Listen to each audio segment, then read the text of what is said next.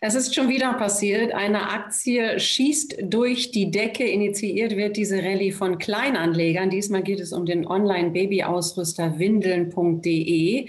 Wir kennen dieses Phänomen. Wir haben es schon bei GameStop gesehen oder auch bei der Kinokette AMC. Bei mir ist Daniel Saurens von Feingold Research und Matthias Hüppe von der HSBC. Herr Saurens, was geht denn da gerade ab? Ja, das ist äh, eine gute Frage. Entweder ist die eine Lesart, da haben sich ein paar Jungs wieder und Mädels abgesprochen und äh, über die Boards diese Aktie nach oben äh, katapultiert. Die andere Lesart ist, dass man sagt, naja, die Chinesen haben ja jetzt politisch bekannt gegeben, dass ihre Kindpolitik verändert wird. Also sprich, die Chinesen lassen mehr Nachwuchs zu und das hat dann der Kapitalmarkt so interpretiert, dass man sagen könnte, okay, das könnte mehr Nachfrage für windeln.de bedeuten, weil die einen Teil ihres Geschäfts dort machen. Aber man darf nicht vergessen, äh, wenn ich richtig informiert bin, so Kinder brauchen ja ein bisschen, bis sie auf der Welt sind. Also das geht in der Regel nicht innerhalb von einem oder zwei Quartalen. Ähm, und deswegen die Aktie dann von einem Euro in der vergangenen Woche hoch auf sieben Euro. Dann hat sich mal wieder innerhalb von 24 Stunden halbiert. Ähm, Im Moment ist einfach ja, unter der Oberfläche alles äh, gerne gesehen, was hohe Volatilität verspricht und was irgendwie eine Story hat. Äh, das hat dann zuletzt auch Auswüchse äh, gesehen, dass Aktien wie Wirecard, die ja de facto überhaupt nicht mehr existent ist, einen Sprung gemacht hatten, dann wieder Retour kam und ähm, ja, verschiedene andere Titel, selbst die Air Berlin ähm, sich bewegt hat. Ähm, das ist Spielerei am Markt, so kann man das nennen. Aber man darf, äh, ehe man jetzt sagt, da sind nur Verrückte unterwegs, auch nicht vergessen, das gab es schon immer auch an der Börse und das gehört auch dazu, dass Geschichten erzählt werden, dass äh, sich Anleger auch ausprobieren. Und ich zumindest äh, habe auch den neuen Markt ja mitgemacht und ich möchte mal so viel sagen. Ich war damals äh, knapp 20 Jahre alt, äh, kurz nach dem Abi und nicht alles, was wir damals gekauft haben, war im Geschäftsmodell durchschaubar und man wusste nicht genau, ob eine Fortune City oder eine Procard oder eine Comroad was Gescheites machen, ob sie äh, reales Geschäft haben und ob sich da was Positives daraus entwickeln könnte. In vielen Fällen war es so, da kam nichts Positives raus, aber ja. auch das äh, gibt es eben. Sie sagten gerade, Herr Sauren, Spielerei am Markt, Herr Hüppe. Also schauen denn die Anleger überhaupt auf die Fundamentaldaten noch von solchen äh, Unternehmen oder ist es tatsächlich ein, ein Zocken und äh, ja, es ist diese Spielerei? Wie ernst kann man sowas nehmen? Ja, das ist natürlich schwer zu sagen. Also ich meine, bei, bei fangen wir mal an, bei GameStop, da war es ja so ein bisschen der Kampf David gegen Goliath, so hatte man das zumindest, äh, sag ich mal, tituliert. Ähm, andersrum, wenn man sich anguckt, es waren am Ende doch große, sehr große Orders, die da den Einfluss gemacht haben. Also da waren dann doch wieder Profis unterwegs.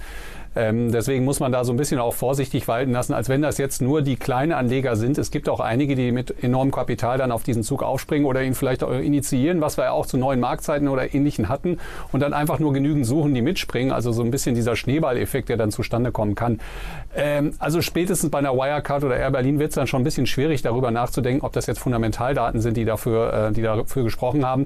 Im Endeffekt ist es ja genau das Thema an der Börse. Man sollte sich immer über die Liquidität in der jeweiligen Aktie informieren.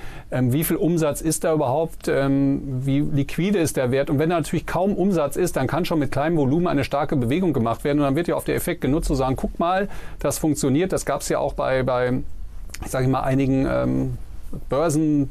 Newslettern oder ähnliches in der Vergangenheit, die haben dann einfach vorher gekauft, den Kurs dadurch mit wenig Umsatz steigen lassen gesagt seht ihr, meine Prognose hat schon eingetroffen und dann sind immer mehr auf diesen Zug aufgesprungen und haben dadurch gewinn, wenig Liquidität eigentlich eine Aktie sehr hoch bewegt. Meist waren es eben deswegen auch Penny Stocks, weil es da gut ging, weil die wenig Liquidität hatten und dann schnell reagierten. Manchmal, wenn man von 3 Cent auf 4 Cent geht, sind es halt schon 25 Prozent.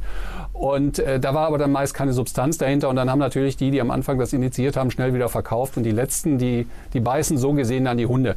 Mir ist es nur wichtig, das sind nicht die Kleinanleger, als wenn jetzt alle wirklich da unterwegs sind. Auch selbst GameStop hierzulande, das waren nur sehr wenige. Also das sollte man, glaube ich, hier auch mal ein bisschen deutlich machen. Das ist nicht, das sind nicht alle Kleinanleger, das ist ein kleiner Teil, der spekulativ unterwegs ist oder einfach mal sagt, ich, ich mache da jetzt mal mit aus Spaß an Freude, warum auch immer, äh, mit Spielgeld. Aber das sind jetzt nicht die Kleinanleger, die sich da, und das ist vielleicht der Unterschied zum neuen Markt, wo man wirklich auch vielen Versprechungen der Unternehmen geglaubt hat. Hier sind es ja keine Unternehmensmeldungen in der Regel, sondern hier ist es einfach so, dass das irgendwo ab abgesprochen wird vielleicht. Das ist ein großer Unterschied. Ähm, deswegen sind, das, das, sind sich hier auch jene alle des Risikos bewusst, würde ich schon mal sagen. Und ähm, wie gesagt, es trifft nicht die große Masse. Wir reden immer, und das ist natürlich so, die Schlagzeile macht vielleicht 1 oder 0,5 Prozent oder noch weniger machen die Schlagzeile und der Rest investiert seriös und vernünftig. Mhm. Dennoch haben diese wenigen Kleinanleger, die vielleicht äh, diese Rallye initiieren, auch eine große Macht in dem Sinne, Herr Saurens. Denn es gibt ja schon auch Folgen davon. Das haben wir bei GameStop ja auch gesehen. Also äh, es können ja auch wirklich große Hedgefonds mit involviert sein, die dann in Schwierigkeiten kommen. Also äh, was genau bedeuten diese Hypes für die Börse? Ja, das kann auch Auswüchse haben in den USA Richtung GameStop Stop und AMC, dass man sagt, äh, man macht diese Aktien dann in Marktwert so groß, dass sie vielleicht zwangsweise in einen Index aufsteigen müssen. Haben wir jüngst als äh, Diskussion auch gehabt. Und dann können auch mal Hedgefonds in Bedrängnis kommen. Das ist dann ja, ich will mal sagen, das sind Markttechniken, die dort sich abspielen. Und man sieht, äh, dass die Macht eines einzelnen kleinen Anlegers mit 500 Euro oder Dollar vielleicht sehr klein sein mag. Aber wenn sich dann welche zusammentun und sagen, ähm, wir nutzen das, was der Markt bietet, aus, um mal diejenigen, die ja auch spekulieren, in die Enge zu treiben, dann kann man das vielleicht moralisch ja, kritisch sehen. Man kann aber auch sagen, naja, das ist einfach das äh, Spiel der Börse und ähm, ein Hedgefonds hat ja auch ein Interesse. Das darf man nie vergessen. Egal, was am Kapitalmarkt passiert, jeder hat immer Interesse. Also das Interesse beginnt ja auch schon dabei, wenn man eine Aktie kauft. Ähm, man möchte entweder die Dividende haben oder die Kurssteigerung oder beides zusammen. Das geht weiter bei Zertifikaten. Das geht sogar bis in den Anleihemarkt. Wenn ich mir eine Anleihe kaufe ähm, äh, auf Italien, dann dann möchte ich, dass Italien äh, liquide bleibt und mein Zins zurückkommt. Ähm, das ist das beste Bestreben. So, und diese Interessen, die am Markt herrschen, muss man verstehen. Man kann sie ähm, auch mal auseinandernehmen und, und analysieren und gucken, wer mich da überhaupt mit. Aber das ist alles, solange sich das in einem legalen Rahmen abspielt, aus meiner Sicht ähm, in Ordnung, ähm, weil es die Börse nichts anderes ist als ein großer Marktplatz. Und es gibt nicht ähm, sozusagen ein Schild am Marktplatz, dass man sagt, hier darfst du nur rein oder hier darfst du nur das oder das handeln oder ich schreibe dir vor, dass Aktie A nur bis zu einem bestimmten Kurs steigen darf. Ähm, wir haben das, ich will mal ein ganz anderes Beispiel nennen, im Kunstmarkt. Es gibt ja niemanden, der einem äh, vorschreibt, äh, zu sagen, ein bestimmtes Bild darf nur Summe X wert sein. Das kann ja noch so absurd sein, wenn sich genug Leute finden, die sagen, wir finden das toll, dann steigt der Preis. Vielleicht gibt es jemanden, der mein Bild im Hintergrund toll findet und sagt, ich gebe dir 10.000 Dollar dafür, obwohl es äh, vielleicht 50 Euro wert ist oder 20, dann ist das okay. Und äh, insofern plädiere ich da wirklich auch für eine liberale Sichtweise auf die Börsen und die Märkte. Nochmal, solange sich das alles im rechtlich sauberen Rahmen abspielt. Genau, dann ab und zu kommt ja schon die Finanzaufsicht und äh, Börsenaufsicht und schaut da mal genauer nach. Herr Hüpper, äh, Herr Sauron sagte gerade, es ist ein Marktplatz. Ähm, die Finanzmärkte sind Marktplätze. Wo, und es geht um das Interesse auch der Anleger natürlich, wo sollten die sich denn drauf fokussieren, statt auf windeln.de und da vielleicht so eine Rallye mit initiieren? Welche Möglichkeiten gibt es jetzt gerade? Das Sommerloch steht bevor. Wir merken schon die ersten Auswirkungen. Was, ist jetzt, äh, was sind jetzt gute Alternativen? Naja, Alternativen, also wenn wir uns mal angucken, jetzt mal ein bisschen, wir, wir reden ja so vom Börsenhype, wird oft davon geredet und wie viele neue Anleger im Markt sind. Aber wenn wir uns mal angucken, wo kommen die Anleger her? Die kommen über ETF-Sparpläne. Die haben sich also einfach wirklich Gedanken gemacht, was kann ich mit meinem Geld tun? Wie kann ich es da, dafür sorgen, dass mein Geld mehr wert wird und nicht Wert verliert, was es derzeit einfach auf dem Girokonto und Co. macht?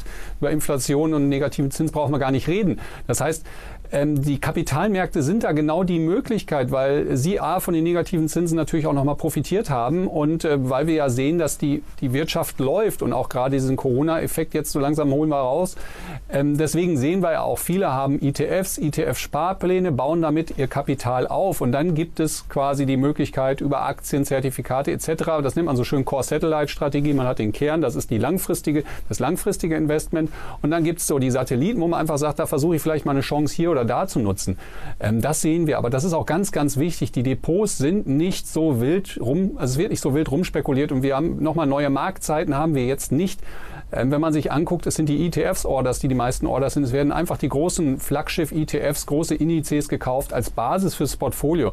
Und ich glaube, was viele jetzt einfach erkannt haben, ähm, Rentendiskussion ist nochmal so ein Thema, man muss privat vorsorgen und die einzige Möglichkeit einfach, jetzt eine positive Rendite zu machen irgendwo, ist einfach der Kapitalmarkt. Das ist die einfachste Möglichkeit. Da kann man auch jederzeit, das ist auch ganz wichtig zum Thema Sommerfest, man kann auch wieder aussteigen, wenn es mal nicht so läuft. Man sollte über Absicherungen etc. nachdenken, wenn es nicht das ganz Langfristdepot ist. Also da hat man viele Möglichkeiten. Immobilie geht, ist viel komplizierter, da kann man nicht eben rein rausgehen. Das gleiche ist, wenn man Gold oder ähnliches dann äh, in physischer Form hat. Also das ist mehr oder weniger schon fast alternativlos in den jetzigen Zeiten bei den aktuellen Zinsen und das haben viele erkannt und deswegen nochmal ganz wichtig, das, was wir jetzt sehen, das ist diese Speerspitze, windeln.de und was wir alles haben, das ist ein ganz, ganz kleiner Teil. Das spricht aber nicht für den Markt und für die Anleger, die jetzt reingekommen sind. Die gehen mit sehr viel Wissen und viel seriöser daran, als wir es zum Beispiel zu neuen Marktzeiten erlebt haben. Mhm. Zum Thema Sommerfest, Herr Saurenz, was ist denn Ihre Strategie jetzt? Was sind gute Alternativen zu ja, so äh, Windeln.de, so Rallye-Aktionen? Wo können wirklich Anleger seriös, längerfristig gute Renditen einfahren, ja, oder wenn auch nur über den Sommer hinweg? Ja, Matthias Hüpper hat das, glaube ich, schon gut angesprochen. Er hat Core-Satellite-Strategie, äh, glaube ich, genannt gerade. Ich vergleiche auch gerne den Aufbau eines Depots immer mit der Ernährungspyramide. Also unten die äh, 70, 80 Prozent, äh, das sollte Vernünftiges sein, was man äh, zu sich nimmt, was man isst. Und in einem Portfolio sollte das sowas sein wie ETFs, wie Aktien. Und ich zähle da auch ganz klar Indexpapiere dazu, Indexzertifikate, auch Discounter, auch Bonuszertifikate, ähm, die ein sinnvolles Chance-Risiko-Verhältnis haben. Das sollte im Grunde genommen 70 bis 80 Prozent mindestens des Depots abdecken. Vielleicht mit einer kleinen Beimischung über Goldtracker, sowas in der Art. Ähm, und dann gibt es 20 Prozent ja, disponibles äh, Vermögen im Depot heißt, da kann ich dann mal probieren, eine Aktie zu beschleunigen mit einem Turbo. Ich kann auch mal mein Portfolio absichern. Ganz wichtig ist im Moment übrigens eine sehr gute Gelegenheit. Warum? Weil die Volatilität ähm, in den USA ja ausgedrückt über den VEX, in Europa über V-Stocks und im DAX über den VDAX New. Diese Volatilität ist niedrig, heißt Absicherung über klassische Put-Optionsscheine zum Beispiel ist günstig. Es gibt noch vielfältige weitere Instrumente, die wir beispielsweise in unserem Optionsscheinportfolio anwenden, Discount-Optionsscheine, wo man auf Seitwärtsrenditen schielen kann.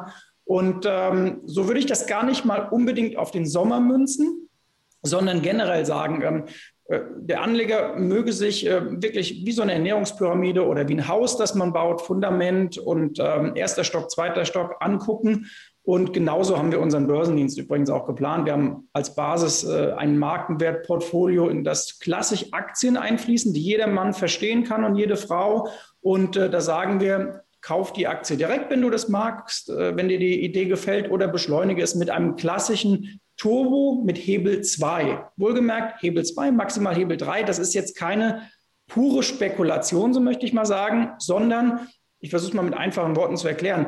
Ich kann eine Daimler oder eine Airbnb-Aktie kaufen zu 1000 Euro. Ich kann aber auch sagen, ich nehme 500 Euro und setze den Hebel 2 drauf. Im Grunde genommen schont es dann mein eingesetztes Kapital. Aber die Wahrscheinlichkeit, dass ich überhastet ausgenockt werde oder ausgestoppt bei einem Hebel 2 ist ja doch sehr gering. Das heißt ja auch mit anderen Worten, bei einem Hebel 2 habe ich fast 50 Prozent Luft in der Aktie und da kann man in der Regel ja doch reagieren, vielleicht den Turbo dann nochmal rollen oder tauschen oder sich ein Alternativinvestment überlegen. Und das ist diese Vernunft, äh, wie gesagt, die man walten lassen sollte, mit dem Zusatzfokus antizyklisch in Zeiten, in denen es Sinn macht, nochmal auch Puffer ins Portfolio einzubauen. Matthias hat das gesagt. Es gibt auch Reverse-Bonus-Zertifikate noch. Und all das tun wir. Und ähm, das hat den Vorteil auch bei uns. Wir führen unsere Investoren durch die Börsenzeiten, glaube ich, gut durch, aber vor allen Dingen durch die Drawdowns gut durch, weil man mit schon kleinem Einsatz sein Depot puffern kann und auch ähm,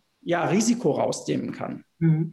Herr Hüppe, sehen Sie bei Ihnen und bei Ihren Anlegern auch, äh, dass die Anleger diese Strategie fahren und wie Herr Saurens sagt, mit einem geringeren Risiko dennoch überproportional dabei sind? Ja, ich glaube, das ist ein ganz wichtiger Punkt. Also zum einen Absicherung. Äh, Daniel Saurens hat es gesagt. Ähm, dann, wenn es am schönsten ist, ist es immer am günstigsten und meist wird es dann noch schlechter, wird das Wetter dann schlechter, wenn es gerade am schönsten ist. Also zurzeit ist die Absicherung sehr günstig. Also das sehen wir auch, dass zum Teil einfach mal ein paar Absicherungen gekauft werden, weil sie halt tendenziell sehr günstig sind. Und zum anderen, das ist auch, glaube ich, ganz wichtig, auch bei Hebelprodukten, das ist ja immer so ein bisschen die Mehr. Ähm, wenn ich mit einem Hebel 10 agiere und 1000 Euro investiere, dann bewege ich quasi 10.000 Euro sozusagen an der Börse. Und das ist auch was, was viele Anleger verstanden haben. Sie setzen nicht 10.000 Euro ein, sondern 1.000 Euro beispielsweise mit dem Hebel 10 oder 2.000 Euro mit dem Hebel 5 oder 5.000 Euro mit dem Hebel 2, setzen weniger Kapital ein, bewegen das Gleiche, haben die gleiche Entwicklung gegenüber dem Direktinvestment. Aber, und das ist das Entscheidende, wenn ich nur 1.000 Euro investiert habe und 9.000 Euro meiner 10.000 Euro zur Seite lege und mit dem Hebel 10 investiert bin, dann habe ich bei 10% Verlust mein Totalverlust, habe aber noch 9.000 Euro übrig. Das wäre die gleiche Position, als wenn die Aktie um 10% verloren wäre und ich 10.000 Euro investiert habe. Da hat sich also nichts geändert, aber die 9.000 Euro sind erstmal sicher. Und wenn die Aktie über Nacht 20, 30% fällt, dann ist das wohlgemerkt das Problem des Emittenten, aber nicht mein Problem. Ich habe nicht mehr, ich kann nicht mehr verlieren, als ich investiere mit Hebelprodukten. Und das ist ganz wichtig. Das ist der Unterschied zwischen zu, zu ähm, sage ich mal, Terminmärkten. Ähm, die Privatanleger haben dadurch die Möglichkeit, eben geringeren Kapitaleinsatz zu setzen. Und das sehen wir ja auch. Es wird weniger Kapital und damit Hebel gemacht als Strategie, um im Worst Case, wenn alles in die falsche Richtung geht, dann eben nicht mit dem ganzen Geld im Feuer zu sein sozusagen. Und das ist, glaube ich, ganz wichtig. Die Leute gehen eben nicht mit 10.000 mit Hebel 10 rein und bewegen 100.000, sondern sie gehen eher mit geringen Volumen dann rein und sind sich dessen schon bewusst. Und das ist, glaube ich, das Entscheidende, wenn man Hebelprodukte einsetzt. Man kann sie sogar zur Risikominimierung nutzen, indem man einfach weniger Kapital einsetzt, weil das Ganze regelt der Hebel und dann ist der Rest des Kapitals auf der sicheren Seite. Das ist das Entscheidende eigentlich. Ja, Herr Sauens, Sie sprachen gerade von dem Haus, was Sie bauen, auf einem Fundament und dann die Wände drumherum. Wenn ich dennoch denke, ach, ein bisschen neue Dekoration wäre vielleicht auch nicht schlecht, ist doch alles etwas alt, was ich da drin habe. Was raten Sie denn auch, in welchen Branchen oder wo könnte man mal austauschen? Sollte man jetzt Reisetitel wieder mit reinnehmen oder wo könnte man auch kurzfristiger denken? Also wenn Sie Ihr Haus physisch äh, ausstatten wollen, dann bei Etsy oder bei Home24 oder Westwing gucken. Das gibt es auch als Aktie, wobei äh, das sind typische Corona-Profiteure auch, das darf man nicht äh, vergessen. Aber äh, es lohnt gerade in der jetzigen Marktphase auch mal zu schauen, ähm, bei welchen Einzeltiteln habe ich denn noch eine gewisse Volatilität? Wir haben eben ja schon äh, erarbeitet, dass die Volatilität auf Gesamtindexbasis sehr, sehr niedrig ist. Bei den Einzeltiteln ist das sehr unterschiedlich. Ich nenne mal ein paar Beispiele. Eine HelloFresh in Deutschland oder auch eine Home24, sogar eine Zalando, partiell äh, Titel wie Delivery Hero Infineon, in den USA eine Tesla, um mal eine äh, zu nennen, äh, oder auch eine Google sogar. Die zeigen gar keine so schlechten Volatilitäten, was bedeutet, ich kann mich jetzt hinsetzen und sagen, wir haben jetzt eine tolle Rallye gesehen am Markt äh, seit letztem Jahr März und vielleicht kommt ja jetzt auch mal eine Phase, das wäre auch unsere Ausgangsmeinung äh, für die nächsten Monate, in der es per Saldo auch mal seitwärts laufen könnte. Mit kleinen Ausschlägen äh, nach oben vielleicht, aber per Saldo seitwärts. So, und dann überlege ich mir, drehe ich vielleicht mein Investment auch mal? Muss ich noch in Tesla oder in Zalando per Direktinvestment drin sein oder gucke ich mir mal an, was bietet denn so ein Bonuszertifikat? Denn auch da nehmen wir mal eine runde äh, Marke oder eine Aktie, die nah an der runden Marke liegt, Zalando. Wenn ich dort sage, ich möchte in einem Bonuszertifikat 15 Prozent Rendite erzielen, dann müsste die Aktie ja schon in den nächsten, also auf die nächsten sechs Monate, dann müsste die Aktie ja schon bis fast 115 Euro laufen, ehe ich mit dem Direktinvestment besser liege. So, und ein Bonuszertifikat hat noch zusätzlich den Vorteil, wenn ich es ohne Aufgeld kaufe, also sprich, wenn es äh, nur so viel wie die Aktie kostet oder sogar einen Ticken weniger, auch das gibt es, dass es weniger kostet, das nennt man dann Abgeld. Und da kann ich mir schöne und intelligente Strukturen in mein Depot reinholen, denn das sei noch gesagt, Zertifikate werden ja von manchen, die sich mit Zertifikaten nicht so auskennen, häufig als spekulativ beschrieben. Das Gegenteil ist der Fall, zum Beispiel bei einem Bonuszertifikat, das kein Aufgeld hat. Ich habe Puffer nach unten, das heißt, die Aktie kann sogar ein Stück weit fallen und ich würde meinen Bonusanspruch dennoch erhalten. Und nach oben bin ich bei einem Cap-Bonuszertifikat ein gutes Stück dabei und erst danach würde ich mit der Aktie besser fahren. Also da kann man nicht davon sprechen, dass das äh, Risiko ins Depot reinbringt, sondern im Gegenteil, das zieht partiell Risiko raus. Bei einem Discount-Zertifikat die gleiche Story oder auch ähm, je nachdem, wie sie ausgestaltet ist, bei einer Aktienanleihe. Also das ist ein ganz entscheidender äh, Punkt. Discounter, Bonuszertifikate, noch kurz zum Schluss, Herr Hüppe. Und Herr Saurens sprach auch die Tech-Werte an. Ist das eine Strategie, die Ihre Anleger fahren? Ja, das sehen wir schon. Also äh, Daniel Saurens hat es gesagt, wenn da Volatilität ist. Es gibt die einen, die sagen, ja, ich gehe in diese Tech-Werte rein und mache das dann das Ganze mit Hebel auch zum Teil. Also in der Hoffnung, dass es da noch weitergeht. Wohlgemerkt, man kann auch auf fallende Kurse setzen. Ähm, es gibt ja ein paar Beispiele, wo das sicherlich nicht die falscheste Entscheidung war in jüngster Zeit. Ähm, zum anderen ist es halt so, wenn es schwankt, kann man da auch, und da sehen wir auch von institutioneller Seite Nachfrage, dann werden dann solche Titel auch gewählt, weil man einfach sagt, die Schwankung ist so hoch, ich kriege jetzt so viel Puffer und wenn ich nur eine Zielrendite von drei, vier Prozent habe beispielsweise und sehe, dass eine Aktie sich dann fast halbieren kann oder ähnliches, bevor ich überhaupt in die Verlustregion komme, dann ist das recht attraktiv und das sehen wir schon, dass diese Produkte dann auch nachgefragt werden oder diese Titel nachgefragt werden. Also zum einen die, die schwanken, ähm, zum sind für Trader interessant, aber eben auch für die Anleger, die eben viel Puffer suchen. Und da sind die Konditionen natürlich besonders attraktiv. Und da muss man sich einfach nur die Frage stellen, glaube ich, dass die Aktie jetzt nochmal 30, 40 Prozent verlieren wird, ja oder nein? Wenn ich davon ausgehe, nein, dann kann ich überlegen, wo meine Zielrendite ist, ob das damit übereinstimmt. Und dann kann das ganz interessant sein. Wohlgemerkt von institutioneller Seite sehen wir da eigentlich auch recht viel Nachfrage, gerade auch in diesen Titeln. Also es gibt jede Menge Strategien, wie man mit Zertifikaten und dem Depot umgehen kann und Renditen einfahren kann. Matthias Hüppe von der HSBC, ganz herzlichen Dank. Daniel Saurens von Feingold Research. Also es ist kein guter Ratschlag, an solchen Rallyes teilzunehmen, wie jetzt zum Beispiel bei windeln.de, sondern man sollte eine gute und fundamentale Strategie haben. Ich glaube, das ist der beste Rat an alle. Ganz herzlichen Dank für Ihr Interesse.